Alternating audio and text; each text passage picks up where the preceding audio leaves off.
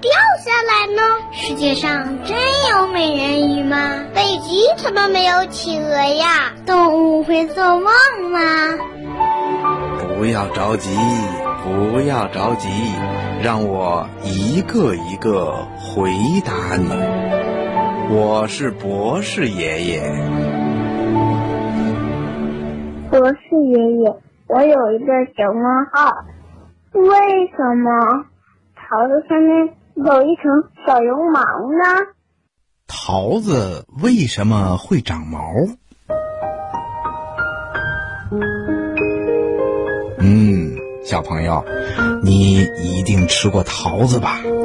桃子啊，被人们称为天下第一果，这是因为它的形状美丽、营养丰富、滋味甜美，所以呀，在神话故事里，常常把桃子叫做仙桃。桃树的故乡啊，在咱们中国。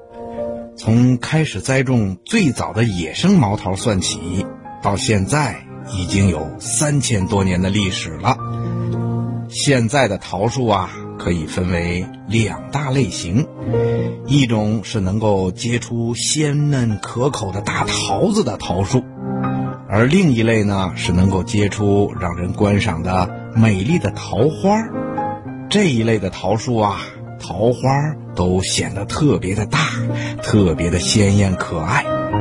每年的阳春三月是桃花盛开的季节，在这个季节里呀，人们就可以看到满树桃花的明媚景象了。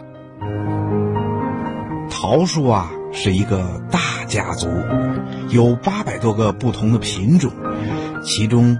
最著名的是水蜜桃，它的个头大，汁液多，果肉细嫩，吃起来啊跟蜜糖一样甜。当水蜜桃完全成熟的时候，很容易剥掉它的皮儿，吃到里面鲜美的果肉。另外还有一种叫蟠桃的桃子，它的样子很特别，中间是凹陷下去的。四周是肥厚的桃肉，就像一个圆圆的肉饼一样，非常有趣。那么，桃子为什么会长毛呢？哈哈，告诉你吧，这是桃树用来保护自己的武器。这些桃子上的毛毛啊，对桃子起着保护的作用。这是为了防止桃子在没有成熟之前被虫子咬破。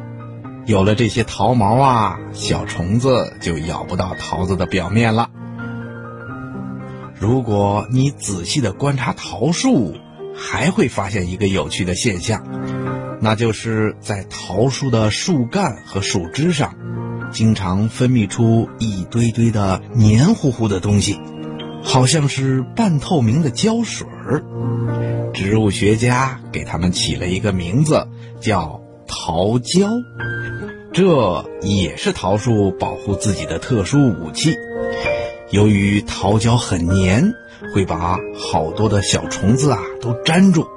这样一来呀，它们就不能够破坏桃树了。